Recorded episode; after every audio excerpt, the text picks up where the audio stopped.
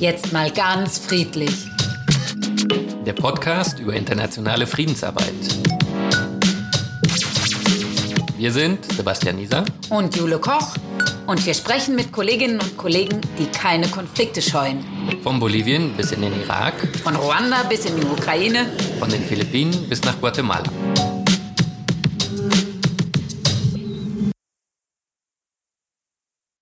Ja, dann herzlich willkommen zu einer neuen Folge. Von jetzt mal ganz friedlich, dem Podcast über internationale Friedensarbeit. Und wir setzen ein bisschen da fort, wo wir das letzte Mal aufgehört haben, in einem Konfliktland, wo wir nicht nur in, an einem Konflikt, sondern auch tatsächlich in einem aktuellen Konflikt arbeiten. Wir sprechen heute über die Ukraine. Genau. Die Ukraine oder der Krieg gegen die Ukraine, der Russland-Ukraine-Konflikt ist vermutlich derjenige, von dem wir und auch die meisten Zuhörenden am meisten wissen, weil es sehr präsent ist in den Medien. Aber was geschieht dort eigentlich an Friedensarbeit durch den zivilen Friedensdienst? Den gibt es nämlich auch. Und um darüber zu sprechen, haben wir heute zwei Gäste eingeladen. Genau, wir haben einmal Brigitte Völler und Sven Stabroth. Und hallo Brigitte, hallo Sven. Hallo, hallo. Hallo. Und Sven begleitet uns heute als der Koordinator des zivilen Friedensdiensts und Brigitte in ihrer Funktion als Friedensfachkraft. Und beide für die GIZ der Ukraine. Aber beide auch nicht in der Ukraine derzeit, sondern wo seid ihr beide? Ich bin in Köln. Und ich in Berlin. Okay. Ähm, vielleicht bevor wir starten mit der Konfliktanalyse, ähm, seit wann seid ihr in Köln und in Berlin? Und seit wann gibt es überhaupt den zivilen Friedensdienst in der Ukraine? Das ist ja eins der neueren Friedensprogramme. Also ich fange mal an. Das Programm gibt es auf jeden Fall äh, schon relativ lange, bevor ich angefangen habe. Ich habe 2020 im Januar in der Ukraine angefangen zu arbeiten nach der Vorbereitung. Und ich bin in Köln seit genau 1. März. Ich bin Rosenmontag über Köln geflogen, weil ich, äh, als wir ähm, die Nachricht bekamen, evakuiert zu werden, selbst in Urlaub war in Sierra Leone, wo ich vorher im zivilen Friedensdienst gearbeitet hatte. Und 1. März 2022 nehme ich an. Ja. Mhm. Wie sieht es bei dir aus, Sven? Ja, äh, ich weiß es noch äh, ganz genau. Ähm, ich bin am 13. Februar wieder in Berlin gewesen, in Berlin angekommen, nachdem wir die Anordnung bekamen, das Land zu verlassen und zu relokieren, äh, gemeinsam mit allen internationalen Kollegen, die zu dem Zeitpunkt im Land waren, ähm, alle waren um den 13. Februar, also etwa zehn Tage bevor die Invasion Russlands, die groß angelegte, begann, wieder aus dem Land. Und das Programm selber, ähm, das gibt es tatsächlich schon länger, seit 2018.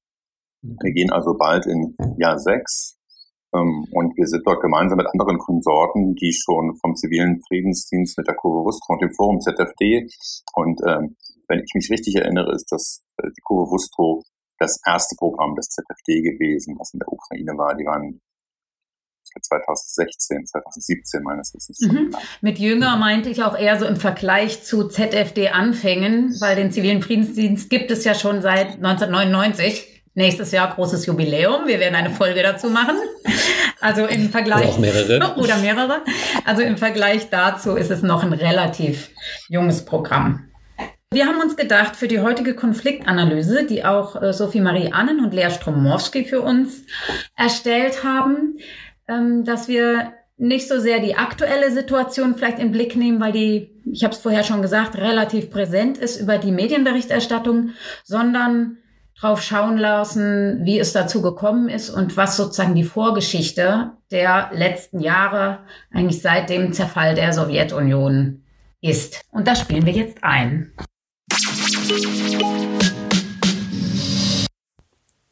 Die Ukraine, ein Land im Krieg mit langer Vorgeschichte. Februar 2022.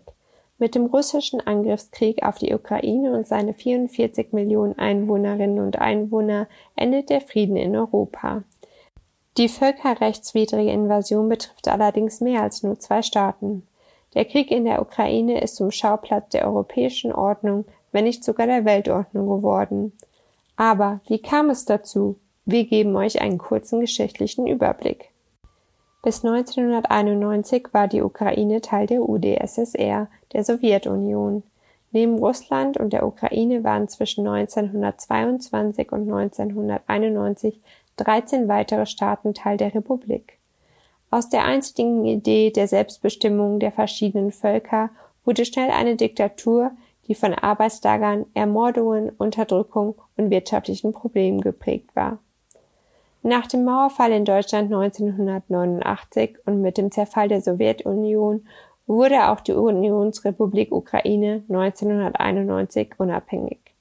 Ein wichtiges Ereignis, das auch im aktuellen Konflikt eine Rolle spielt, folgte drei Jahre später.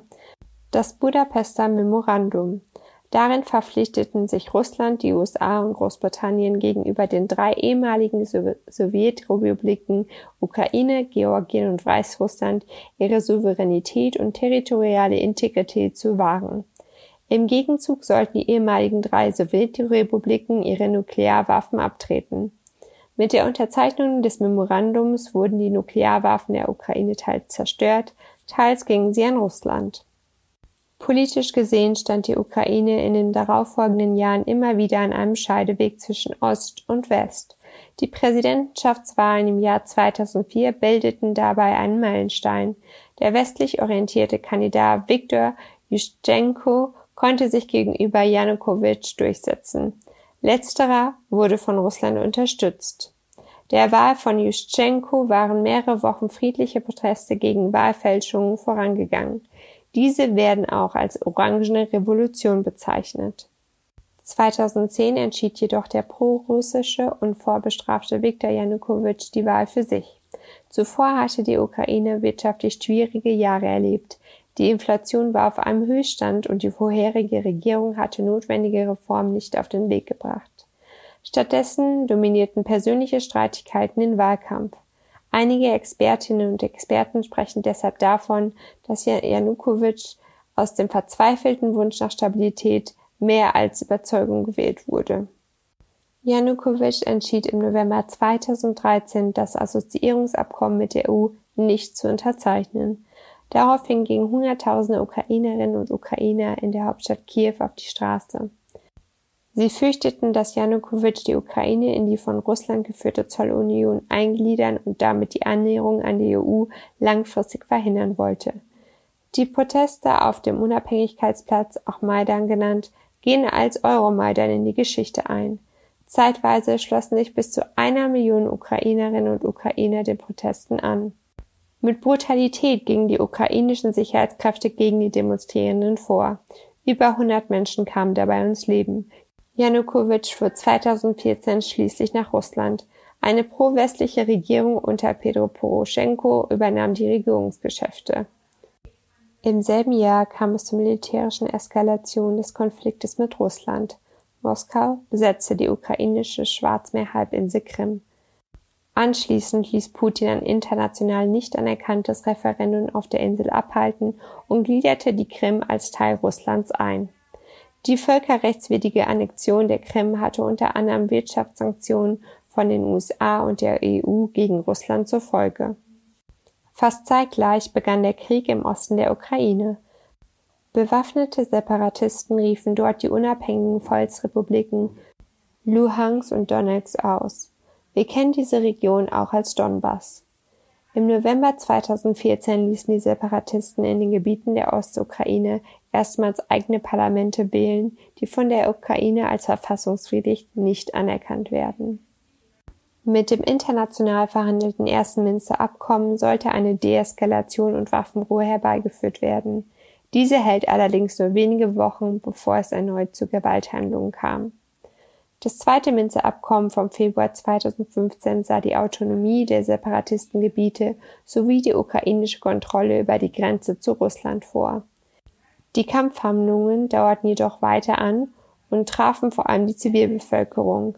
Laut Zahlen der Vereinten Nationen kamen in den Konfliktgebieten allein bis 2018 fast 13.000 Menschen ums Leben. Im Mai 2019 wurde Wladimir Zelensky von der ukrainischen Bevölkerung zum Präsidenten gewählt. Trotz Bemühungen zu Friedensgesprächen mit Russland blieb die Situation im Osten angespannt. Einige Monate später wurden erste russische Pässe an die Menschen in Donbass ausgegeben. 2021 ließ Russland seine Armee mobil machen und positionierte Zehntausende Soldaten an der Grenze zur Ukraine. Auch auf der internationalen Bühne verschärfen sich die Spannungen. Putin forderte Sicherheitsgarantien vom sogenannten Westen ein. Dazu zählten unter anderem die Zusage des Verzichts der NATO-Osterweiterung. Zahlreiche diplomatische Verhandlungen der USA, von Großbritannien, Deutschland und Frankreich versuchten Wege der Deeskalation zu finden. Diese blieben allerdings erfolglos. 150.000 russische Streitkräfte werden im Februar 2022 an der Grenze zur Ukraine stationiert. Gleichzeitig werden Einwohnerinnen und Einwohner aus den Separatistengebieten nach Russland evakuiert.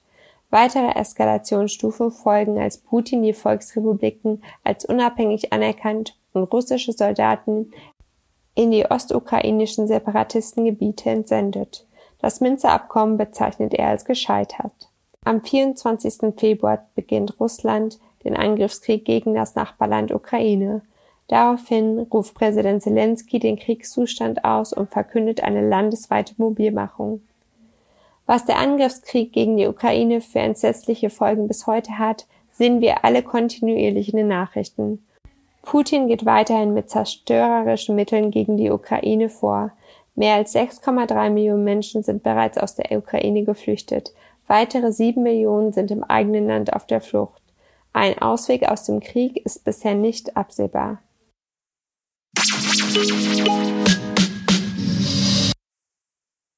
Habt ihr dazu noch eine Rückmeldung? Ja, ich kann ganz gerne noch eine Rückmeldung dazu geben.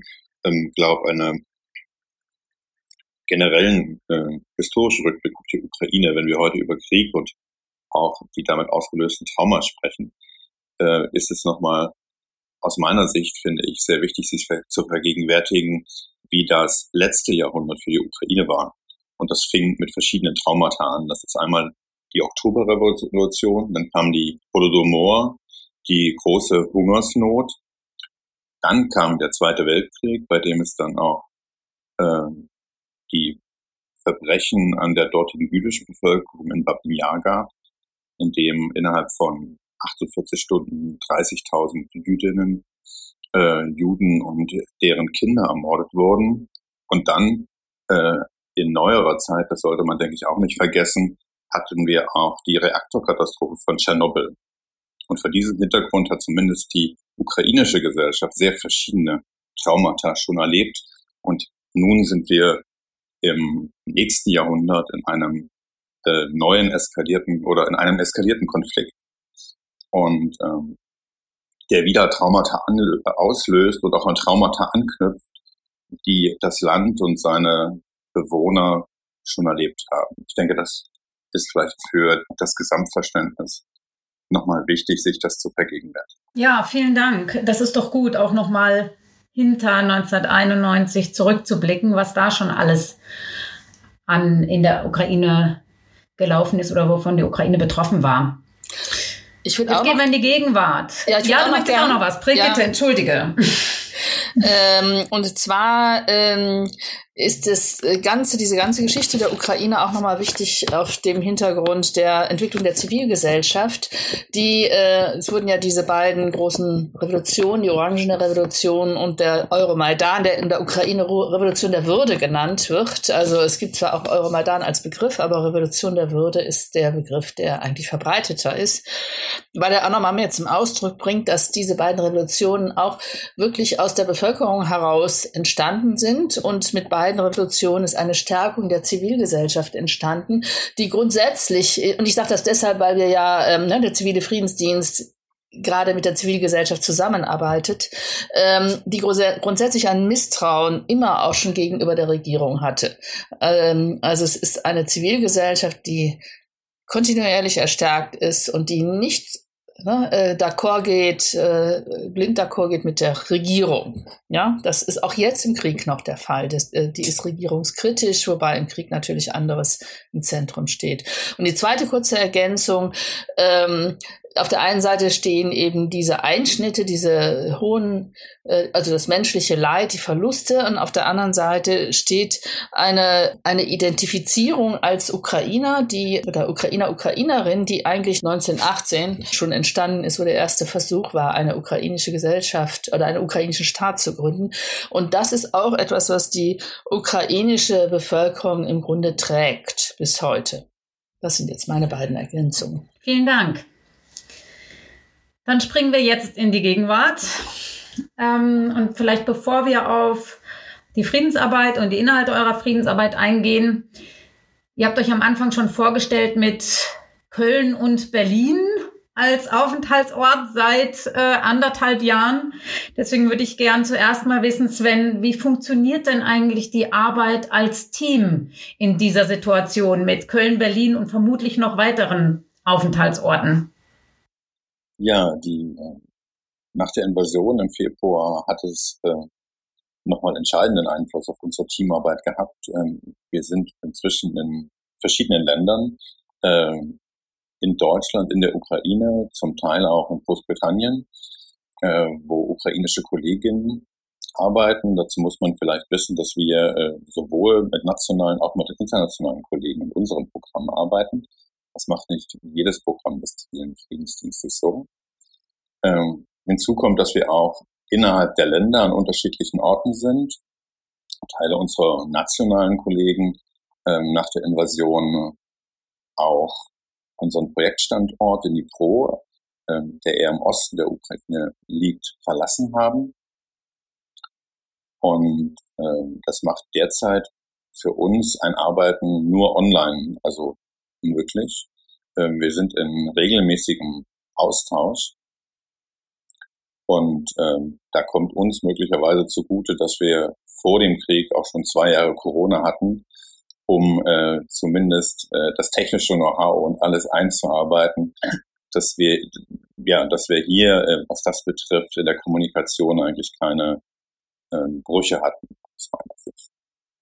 Okay. Ihr habt direkt an Corona angeknüpft sozusagen. Ist denn überhaupt noch jemand vor Ort in Dnipro? Inzwischen ja, sind äh, drei Kolleginnen vor Ort und man darf sich das so vorstellen. Also mein Tag fängt doch tatsächlich damit an, dass ich jeden Morgen erstmal in mein Handy gucke und äh, schaue, wo wieder äh, Raketenangriffe, Drohnenangriffe geflogen wurden, ob, ob es andere Schäden in der Infrastruktur gab um äh, dann auch, wenn es äh, Nipro-Einschläge gibt, mit den Kollegen in Kontakt zu gehen. Alle meine Kollegen wissen auch, dass ich auch erreichbar bin. Und ja, das ist jetzt seit, äh, du hast es ja schon gesagt, seit jetzt fast 20 Monaten sozusagen Alltag. Der tägliche Blick auf das Telefon und auch die große Hoffnung, äh, dass nichts passiert, was sich natürlich nicht ändern lässt. Und äh, das ist, dass wir mit der Trennung äh, der Kollegen, die weiterhin im Land sind und äh, die internationalen Kollegen, die außerhalb des Landes sind, wie in zwei Realitäten leben. Ich würde das mal in einer anormalen und in einer normalen. Unsere Kollegen äh, leben wirklich in einer Realität mit täglichem Luftalarm. Und das ist natürlich eine riesige Herausforderung äh, für die Arbeit und ähm, auch für den Erhalt des eigenen Sicherheitsgefühles. Mhm. Klar, also das heißt, es ist äh, zwei Realitäten, verschiedene Orte, nur Online-Verbindung, auch viele Sorgen, die verbunden sind ähm, mit dieser Art der Zusammenarbeit. Betrifft denn diese veränderte Art der Zusammenarbeit auch die Kooperation mit den Partnerorganisationen? Oder vielmehr, wie betrifft es die Zusammenarbeit mit den Partnerorganisationen? Was hat sich da verändert? Was sich verändert hat, ist, denke ich, die Intensität und der Austausch, weil wir nicht mehr in Präsenz zusammenkommen können, planen können und reflektieren können und das jetzt bestmöglich mit den Online-Tools versuchen zu erreichen, was an gewisse Grenzen stößt und auch nicht immer geht. Ähm, äh, nicht nur, weil es faktische ist, sondern wir hatten auch schon Momente, wo es dann eben entweder gibt es den Luftalarm oder es gab Stromausfälle, äh, dass man sich auch nicht immer so regelmäßig erreichen kann. Und es auch natürlich in so einer schwierigen Situation äh, für die Person vor Ort. Die Frage ist, äh, wie viel Kapazitäten und Energie hat man noch, sich, sich online auszutauschen. Ähm, was uns aber dabei hilft, ist, dass wir in den letzten Jahren viel Vertrauen mit den Partnern aufgebaut haben und vor allen Dingen meine Kolleginnen im Austausch mit ihren Partnerorganisationen stehen äh, und das so intensiv wie möglich in dieser Situation gestalten. Äh, die Partner selbst sind aber auch nicht alle mehr an dem Ort, ähm, wo sie vorher waren. Einige haben sich auch ähm, im Land äh, entweder permanente oder aber auch zeitlich befristete neue Standorte gesucht, an denen sie sich sicher fühlen oder sicherer fühlen. Äh, einige Kollegen von Partnerorganisationen haben das Land auch verlassen und haben für eine Zeit lang außerhalb der Ukraine gearbeitet, sind jetzt zum Teil aber wieder zurückgekehrt, weil sie gerade vor Ort sein wollen und dort was bewirken wollen. Äh, vor allen Dingen auch etwas bewirken wollen, weil viele der Partner, die wir haben, für die ist es nicht die erste Erfahrung sozusagen einer Vertreibung oder einer Flucht. Der Krieg hat ja mit den Kriegshandlungen schon 2014 begonnen. Auch die Kolleginnen und Kollegen aus den Partnerorganisationen sind zum Teil an anderen Orten. Ähm, was bedeutet das dann für das Programm oder für die Projekte? Äh, da gab es ja eine Planung, in der Regel wahrscheinlich schon vor äh, dem Angriff im Februar 2022. Wie konntet ihr das weiterführen? Konntet ihr das weiterführen? Seid ihr auf andere mh, hm, dann Orte, vielleicht auch Inhalte, vielleicht neue Aspekte ausgewichen? Wir haben die, Pro äh, die Projekte oder mit der Absprache unserer Partner die Projekte dort, wo es ging, äh, weitergeführt. Das äh, trifft für einige Schulexperimente zu. Ähm, aber der, der und äh, dort jetzt auch Elemente eingezogen, die äh, Traumasensitivität mehr in den Fokus rücken. Was die Arbeit in den Gemeinden betrifft, ist, denke ich, der stärkste Wandel Erfolg. Wir haben letztlich alle Projekte in den Gemeinden, in denen wir tätig waren, auf die ähm, Arbeit mit Binnenvertriebenen und Einheimischen umgestellt. Das macht allerdings jede Partnerorganisation äh, mit ihren eigenen Methoden und Ansätzen. Ähm, mal eher stärker psychologisch und sozialberaterisch, äh, an der, äh, auf der anderen Seite stärker rechtlich, rechtsberatend orientiert. Und ja, der Fokus hat sich auch geografisch verändert. Ein großer Schwerpunkt liegt nach wie vor in, in in unserer Region. Das ist auch die Stadt derzeit mit dem größten Aufkommen von Binnenvertriebenen. Es sind etwa 300.000. Die Stadt hat circa, hatte vor Beginn der Invasion circa eine Million Einwohner und jetzt sind 300.000 zugekommen. Dann kann man sich vielleicht ausrechnen, was das auch für eine Belastung für diese Stadt ist, sodass wir dort auch mit unseren Partnern, die dort schwerpunktmäßig ihren, ihren Sitz haben, auch tätig sind. Allerdings auch, weil die Bedarfe natürlich im ganzen Land groß sind, auch äh, in den Westen der Ukraine gegangen sind nach Ivano-Frankivsk oder in die Zentralukraine in Poltava. Und dort geht es uns überall darum, Konflikt- und Krisenmanagement in Aufnahmezentrum mit mobilen Teams, aber auch äh, ja generell bei der Unterstützung von Bindungsbetriebenen äh, voranzubringen und vor allem die vielen, vielen Freiwilligen und diese große Unterstützung, äh, die die Zivilgesellschaft leistet, äh, ja auch in Kompetenzen zu stärken, um einen guten Beitrag für die Widerstandsfähigkeit und für die Integration oder das Ankommen der Flüchtlinge in den neuen Aufnahmegemeinden äh, zu gewährleisten.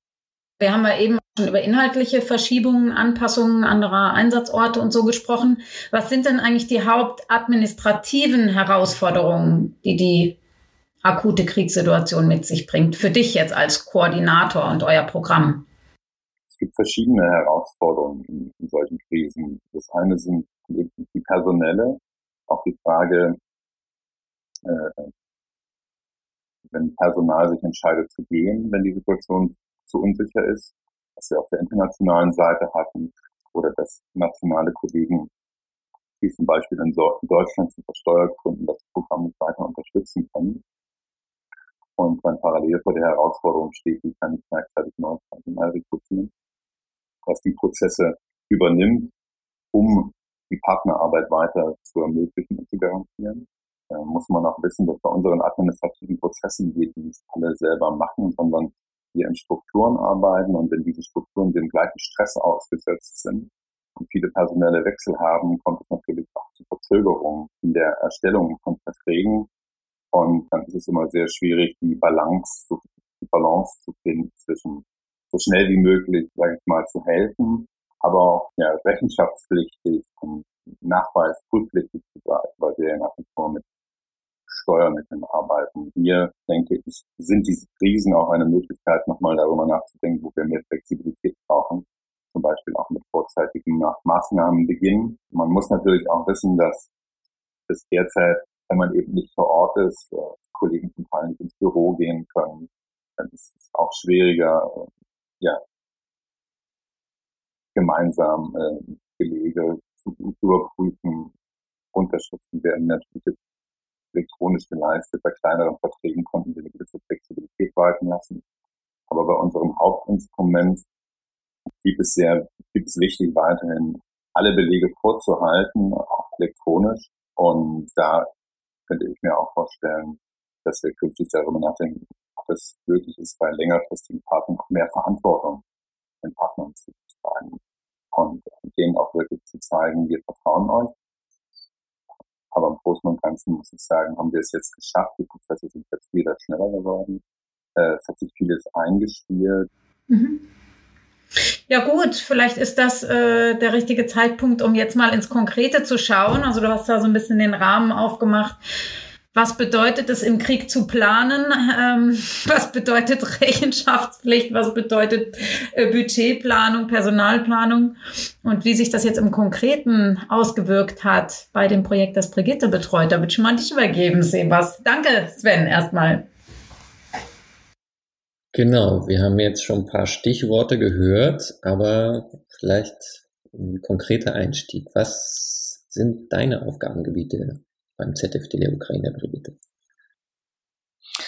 Also seit äh, ähm, seit April 2022. Wir hatten im, ich glaube im März oder im April ähm, ein Treffen in Bonn, um die Mittelumwidmung zu besprechen. Es ist ja nicht so einfach, dass man sagt, es ist eine andere Situation, jetzt machen wir andere Projekte, sondern es sind äh, Steuergelder, öffentliche Gelder, das muss äh, ein bestimmtes Verfahren durchlaufen und da muss man sagen, dass das relativ zügig ging.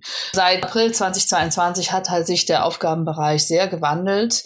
Ähm, ich äh, habe jetzt in meiner Zuständigkeit ein Projekt in Kalusch, das ist im Westen der Ukraine. Der Kontakt ist entstanden entstanden durch eine ähm, Projektkoordinatorin, die für ein anderes Projekt, für das ich zuständig war, äh, eben äh, in der Implementation tätig war. Das Projekt konnte nie wirklich realisiert werden. Sie ist selbst aus Dnipro und geflohen, in Karlosch dann gewesen. Was wir machen, es ist so, dass wir da zusammen mit einem recht großen Team von Psychologen, Sozialarbeitern, Volunteers ähm, und einer Juristin ähm, Hilfe anbieten und, und Pädagogen Hilfe anbieten für die Binnenflüchtlinge, aber auch für die lokale Bevölkerung. Und dann gibt's auch nochmal ähm, einen gewissen Schwerpunkt Familien von Militär, also von Soldaten, die im Krieg sich befinden, zu unterstützen oder auch von Veteranen und Veteranen selbst. Die rechtliche Unterstützung ist, betrifft halt, das kann man sich, denke ich, vorstellen, dass äh, ganz viele rechtliche Fragen entstehen, betrifft halt äh, Fragen wie zum Beispiel, äh, man hat keine Papiere, keine Arbeitspapiere, möchte aber arbeiten. Man hat einen Kredit aufgenommen für ein Auto, der, dass der Wagen ist äh, zerbombt worden, außerdem hat man ja keine Arbeit mehr. Ne, um also konkrete Beispiele zu nennen, aber eben auch von Militärangehörigen, also Familien, deren Militär im Krieg ist, gibt es viele Unterhaltsfragen. Einfach jetzt mal als Beispiel. Die, es fängt aber an, also der erste Anlaufstelle sind die Sozialarbeiter, die sind angeschlossen dem humanitären Zentrum, wo Hilfsgüter verteilt werden. Das wird nicht von uns finanziert. Es ist eben eine Möglichkeit, dann aktiv Binnenflüchtlinge anzusprechen, ob sie weitere Bedarfe haben und Hilfe. Dann wird eine Art Assessment gemacht, um nachzu zu überprüfen, wo besteht Hilfsbedarf. Das können ganz äh, unterschiedliche Sachen sein. Das ist dann auch die Frage, ob Rechtsberatung benötigt wird. Es ist aber auch die Frage, gibt es irgendwen in der geflüchteten Familie, der besonderer Hilfen bedarf? Ist da eine Behinderung? Behinderung, ist besondere arztärztliche Behandlung gefragt, ist ein besonderer Unterricht, ein Musikunterricht, also auch wieder, um eben Beispiele zu nennen, Musikunterricht erwünscht.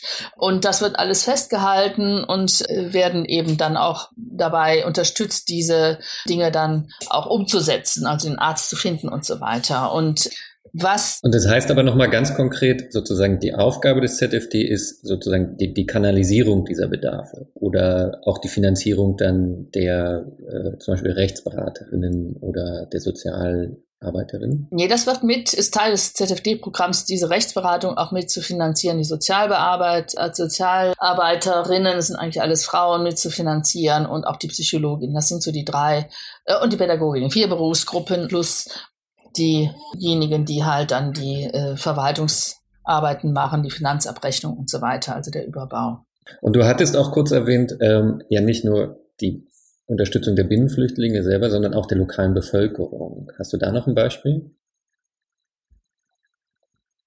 Ja, ich würde trotzdem noch erstmal das andere äh, weiterführen, sorry dafür. Also die, ähm, diese erste, dieses erste Assessment und dann diese weitere Begleitung der Binnenflüchtlinge hat zur Folge, was rückgemeldet wird von den Binnenflüchtlingen, dass die eben oft sagen, das war wichtiger als die eigentliche humanitäre Hilfe weil man wieder eine Lebensperspektive entwickelt. Ja, also die Binnenflüchtlinge kommen an.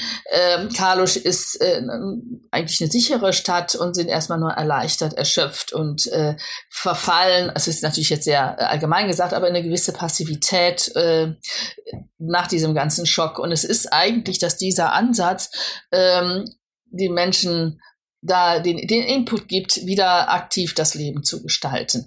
Ähm, und dann gibt's eben diese verschiedenen Hilfen, äh, sowohl ähm, eben diese Rechtsberatung, da hatte ich ja schon das Beispiel gesagt, weil du frugst äh, mit der lokalen Bevölkerung, dass auch die lokale Bevölkerung Rechtsfragen hat, zum Beispiel wenn eben äh, ja der äh, Familienvater im Krieg ist und gefallen ist ähm, und äh, ja dann auch das Einkommen nicht mehr gesichert ist, ähm, wenn es zur Scheidung kommt, wenn äh, Alimente nicht gezahlt wird, falls es zur Trennung kommt. Äh, es gibt ja auch viele ähm, ja, viele familiäre Konflikte. Es ist äh, das Bild, was in, der, in den Medien dargestellt wird von der großen Einheit der Ukrainer und Ukrainerinnen, ist ja ein wenig vereinfacht. Ne? Es gibt durchaus sehr viele Konflikte. Die lokale Bevölkerung äh, ist eben auch einbezogen in die psychologische Unterstützung. Ähm, und es gibt verschiedene, also es gibt Einzelsitzungen, Krisensitzungen bis zu zehn an der Zahl. Und es gibt diverse Gruppen für Erwachsene wie für Kinder verschiedener Altersgruppen, sowohl einfach, ich sage jetzt mal Spielgruppen, als auch Gruppen äh, mit psychotherapeutischem Hintergrund, psychologisch-psychotherapeutischem Hintergrund. Und die sind meistens gemischt. Ja, also Binnenflüchtlinge und Lokale gemeinsam in einer Gruppe sind, wodurch eben auch zum einen äh, dieser Neidaspekt, der im doch auch aufkommt, die Binnenflüchtlinge bekommen oder die Geflüchteten bekommen Hilfe und wir haben auch Not und uns hilft keiner, wo das ein Stück aufgebrochen wird. Und was jetzt die Kinder betrifft, ist es eben da auch ein ganz wichtiger Aspekt der Integration. Eine, ein Element ist, wenn ich dich richtig verstanden habe, dann zum Beispiel so der Austausch äh, der Kinder, die dann einfach sehen, okay, äh, hier gibt es einfach gemeinsame Bedürfnisse und eigentlich. Und apropos Kinder, ähm, du arbeitest auch an einem Projekt mit einer Kinderzeitschrift. Vielleicht kannst du da noch mal was erzählen. Ja, das ist auch schon vor der Kriegseskalation entstanden. Es hatte einen längeren Vorlauf, bis es dann realisiert werden konnte. Die Ursprungsidee war, dass wir die Inhalte unserer Friedensarbeit auch ähm, an, äh, das ist für Kinder im Grundschulalter, also an jüngere Kinder äh, heranbringen können und dann auch ein weiteres, eine weitere Streuung erreichen Ne, dadurch, dass es eine Zeitschrift ist, äh, die sehr, es ist eine Zusammenarbeit mit einer Kinderzeitschrift, die in der Ukraine sehr populär ist. Auf Gesamtebene, nationaler Ebene? Auf der Genau, auf der gesamten nationalen Ebene sogar, die hatten sogar auch, die haben auch in der Diaspora, also manche Zeitungen gehen auch nach Australien und nach Kanada und so weiter. Ähm, ja, und äh, als dann die, die, die Vollinvasion begann, war dann die Idee, dass man die Zeitschrift auch dazu nutzen kann, ähm, Themen oder Erlebnisse, mit denen die Kinder irgendwie zurechtkommen müssen, aufzugreifen, damit dafür in irgendeiner Art und Weise äh, eine Sprache gefunden wird. Ja, es ist ja oft so, dass äh, es ist ja eigentlich etwas, Krieg ist ja etwas, was Kinder äh, nicht erfahren sollten. Es ist aber auf der anderen Seite so, dass die Kinder das jetzt tagtäglich mitbekommen, dass der Vater, der äh, Onkel oder was auch immer an der Front ist und die Kinder nicht wissen, äh, kommt er zurück äh, oder nicht und wie kommt er zurück. Die kriegen das mit, es wird aber nicht darüber gesprochen, und weil die Erwachsenen ja nicht wissen, wie sie darüber sprechen sollen. Sie sind zum einen selber betroffen und finden keine Worte für das, was eigentlich auch kaum in Worte zu fassen ist. Und mit äh, kleineren Kindern darüber zu sprechen, das ist ja eine nochmal eine zusätzliche Überforderung. Und das war so die Idee, äh, dass man da durch diese Zeitschrift eine Hilfe gibt, dass man also die solche schweren Themen kindgerecht darstellt, dass die Kinder das erstmal eigenmächtig auch ähm, ohne Anleitung von Erwachsenen sich aneignen können, sich damit auseinandersetzen können. Natürlich ist es so, dass es nochmal besser ist, wenn Erwachsene mit ihnen daran arbeiten, aber es ist vom Prinzip her erstmal unabhängig. Und inzwischen, äh, jetzt in der neuen äh, Phase, ähm, wir hatten ja eine Pause, um das nochmal erneut bewilligt zu bekommen. Das hat ein bisschen gedauert. Äh, werden auch, entwickle ich dazu auch Erwachsenenbroschüren, die als Anleitung verstanden werden. Ne, mit, die haben so drei Teile. Warum ist das Thema wichtig für Kinder? Weil das ja oft erstmal etwas ist, wo die Erwachsenen sagen, ja, was soll ich denn mit meinem Kind darüber auch noch sprechen? Das kriegt ja schon genug mit. Ähm, was ist der psychologische Hintergrund, die Bedeutung des Themas? Und äh, das, ähm, das dritte ist, dass äh, konkrete Anleitungen gegeben werden oder Vorschläge, wie kann man denn mit Kindern darüber arbeiten. Ganz kurz, wie, wie heißt die Zeitschrift? Pisnaiko. Pisnaiko ist äh, mehr oder weniger der Wissende. Okay. Und du, du hattest ja erwähnt, ne, dass äh, eigentlich das eine Tätigkeit war, die schon vor dem Februar 2022 begonnen hat. Ähm, Jetzt auch nochmal direkt auf dich bezogen, wie hat sich die Umsetzung durch die Situation verändert? Also eigentlich hat die sich jetzt nicht äh, von der Art der Zusammenarbeit nicht so sehr verändert. Ich war sechs Wochen in der Ukraine, ähm, also mhm. sechs Wochen in Kiew und habe meine eigentliche Arbeit begonnen nach der Vorbereitung in der Ukraine. Da kam Corona. Also ich habe die meiste Zeit online gearbeitet. Der Unterschied. Also man könnte eigentlich sagen, es ist so eine Fortsetzung der Corona-Maßnahmen. Äh, Sozusagen. Was kannst du trotzdem aus Deutschland leisten? Ja, ich denke, bei der Kinderzeitschrift ist es ja sowieso etwas, was äh, nicht unbedingt eine persönliche äh, Anwesenheit erfordert. Ne? Das ist ja mehr so redaktionelle Arbeit. Und ähm, da bin ich in fast täglichem Austausch mit der Herausgeberin. Ähm, was jetzt das Kalusch-Projekt betrifft, äh, haben ähm, wöchentliche Treffen und äh, da ist fast das ganze Team dabei, wo wir einfach eben auch die unterschiedlichen Sichtweisen und Ideen austauschen, wo wir versuchen, ähm, ich denke, ich habe da auch nochmal eben eine andere Perspektive. Ähm, es ist äh, ja auch so, dass das ähm, ein, eine Organisation war, die jetzt in diesem Bereich keine Erfahrung hatte, die ist ja entstanden aus der Not heraus, also nicht die Organisation, sondern diese, dieser Teil der Arbeit, dieser psychosoziale Teil aus der Not heraus, das zu organisieren. Und deswegen ist es auch für die sehr hilfreich, wenn da jemand ist, der da das begleitet, der da mehr Erfahrung hat oder den professionellen Hintergrund hat. Okay, dann danke dir schon mal für diesen Einblick und wir hatten ja auch in unserer letzten Folge schon gesehen, dass die klassischen drei Fragen eher schwierig zu beantworten sind. Insofern eigentlich nur eine Frage. Ähm, was wünscht ihr oder in dem Fall, was wünscht du die Begriffe für die Arbeit, für deine Arbeit? Ähm, ich wünsche mir ich wünsche mir äh, zwei Dinge. Äh, das eine ist natürlich, äh, dass es doch eine, dass die Hoffnung auf Frieden sich auch äh, dann möglichst zeitnah realisiert. Da hat man im Moment ja eher nicht den Eindruck, dass es so schnell zu Frieden kommt. Und äh, zum Zweiten äh, ganz konkret, dass ich möglichst bald in die Ukraine darf und äh, nach Kalusch darf. Das ist schon etwas, was ich sehr vermisse. Und du, Sven, was wünschst du dir für eure weitere Arbeit? Ja, ich wünsche mir auch vor allen Dingen, äh, dass für die Ukraine, die Kollegen und, die Partner der Krieg äh, bald endet und äh, vor allen Dingen die Pläne, über die Sie jetzt schon sprechen, für eine Zeit danach, und das ist, denke ich, auch der Faktor, der mich motiviert, weiter umsetzen können.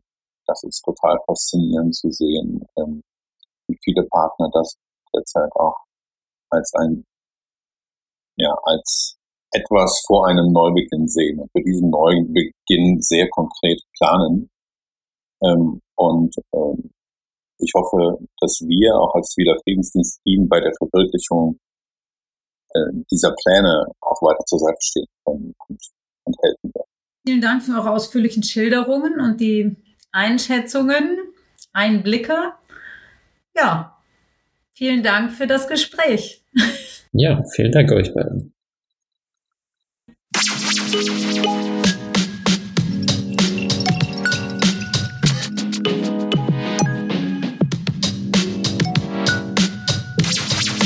Das war der Podcast Jetzt mal ganz friedlich mit Jule Koch und Sebastian Nieser. Mehr Informationen, was Frieden kann, findet ihr auf der Website ziviler-friedensdienst.org. ziviler-friedensdienst.org